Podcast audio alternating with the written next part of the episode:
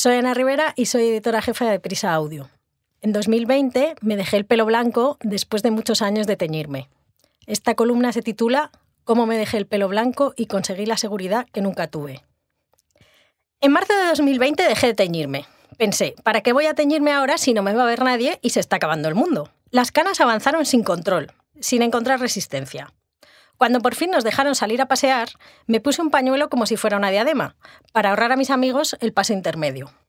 Mis amigas fueron poco receptivas. Ana, me niego a que te dejes el pelo blanco. Vas a parecer una profesora de religión renegada y expulsada por hippie y nos vas a envejecer a todas. Tenemos esa clase de amistad en la que el amor incondicional se expresa así. Mis hijas, que durante muchos años se habían negado a la idea, vas a parecer una abuela y ya tenemos dos, no le dieron la más mínima importancia, Estás como siempre, me dijeron, confirmando así que no me prestan ninguna atención. Seguí adelante con el plan. En julio, cuando llevaba cuatro meses sin teñirme, fui a la peluquería. Me dieron unos reflejos rubios que durante el verano aclararan el resto del pelo y hicieran la transición menos dura. Menos dura para los demás, porque yo estaba bastante encantada. Durante el proceso, en ningún momento me vi fea o descuidada o pensé que me estaba equivocando. Cuando me miraba en el espejo o me veía en alguna foto, la sensación que recuerdo era la sorpresa por el rápido avance del blanco. En cuatro meses, la mitad de mi cabeza estaba ya completamente cana. Si me hubiera cortado el pelo muy corto, la transición hubiera sido rapidísima. En febrero de 1998, en pleno duelo por la reciente muerte de mi padre, pensé que quizás sería buena idea cortarme el pelo, pero cortármelo de verdad. Hacer un cambio radical. Tenía 24 años y llevaba desde los 12 con una melenita ridícula que me cortaba mi madre de vez en cuando. Mi última incursión en una peluquería había sido acompañando a mi abuela, teniendo yo 8 o 9 años, a una que había en la Plaza de Colón, antes de que allí solo hubiera oficinas y restaurantes para turistas.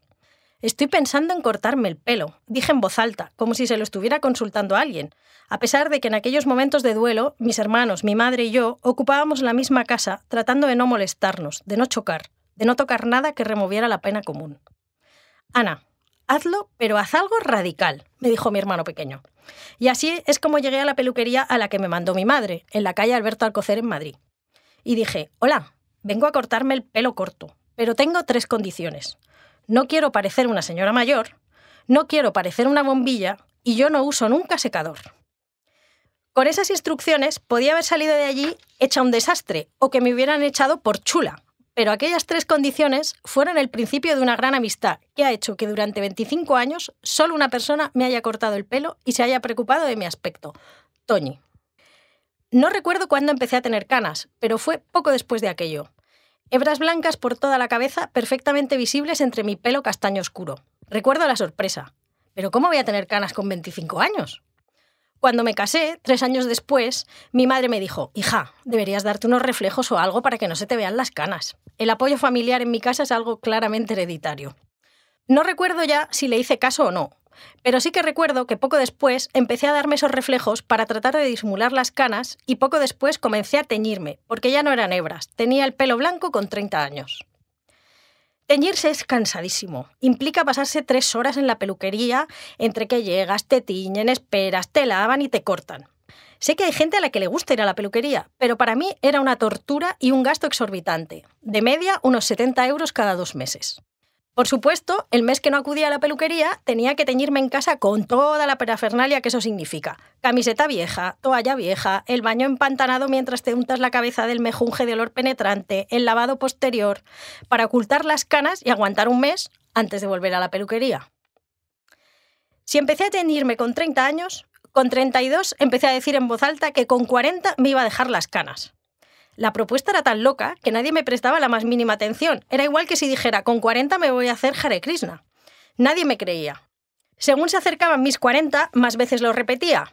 Y a fuerza de repetirme, la gente empezó a hacerme caso. No puedes hacer eso, parecerás más vieja. ¿Más vieja que qué? Aparentaré la edad que tengo, ni más ni menos. El verano del 2020 lo pasé entre gorras y pañuelos, y en octubre solo las puntas mantenían algo de color.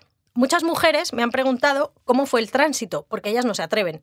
Para mí fue fácil, estaba decidida a hacerlo y sabía que solo serían unos meses. Ayudó también que yo sabía que tenía muchísimas canas, que la transición no pasaría esa etapa que la gente llama de parecer descuidada o sucia y que yo llegaría pronto al pelo blanco. ¿Qué ventajas tiene el pelo blanco? Todas. No uso suavizante, ni mascarilla, ni ningún tipo de producto para fortalecerlo o hacerlo brillar. Una vez cada 15 días uso un champú especial para pelo canoso para que no amarillee. En cuanto al aspecto del pelo, es otro mundo. Está más fuerte, más sano, más brillante y crece más rápido y más abundante. Sé que suena como un anuncio, pero es la realidad. El comentario que más recibo es, es increíble el pelazo que tienes.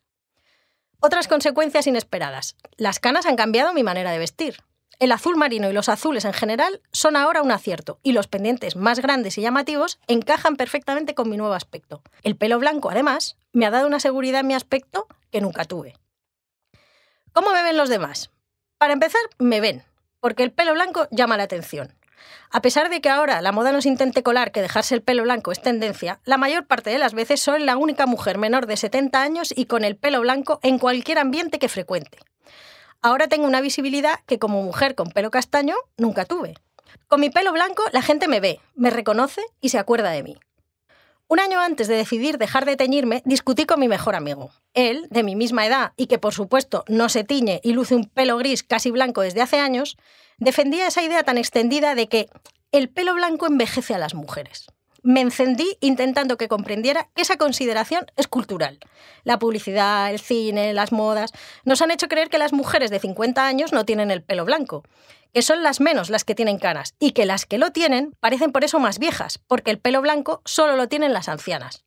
Por el contrario, estamos inundados de imágenes de hombres considerados atractivos y maduros con el pelo gris. ¿Me veo más vieja? No, me veo con la edad que tengo. Como dice Andy McDowell, estoy cansada de intentar parecer más joven. Las mujeres de 50 años tenemos canas y a mí el pelo blanco me ha cambiado la vida. Lo he pensado mejor. Yo me veo estupenda.